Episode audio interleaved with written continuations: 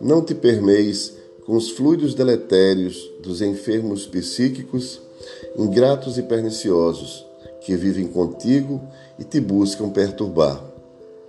Tem-nos na conta em que se encontram e exercita paciência para com eles. Não te aflijas em face das acusações insensatas e despeitadas que outros te fazem, ante a impossibilidade de alcançarem-te e caminharem ao teu lado. A tua vitória não pode ser perturbada pelas insignificâncias do caminho. Não revides as agressões mentais com que investem contra ti.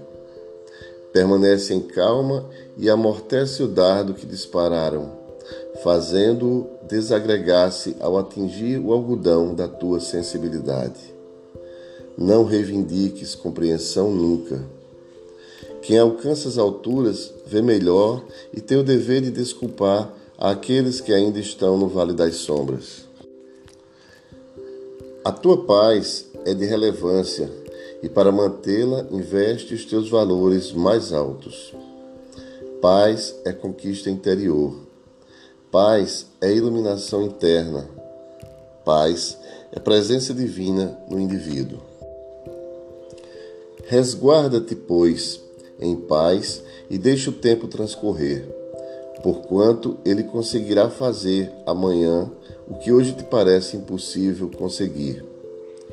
Jesus, na montanha das bem-aventuranças, ou no Getsemane, ou no Gólgota, manteve a mesma paz, em razão da certeza de saber que Deus estava com ele e, por consequência, ele estava com Deus.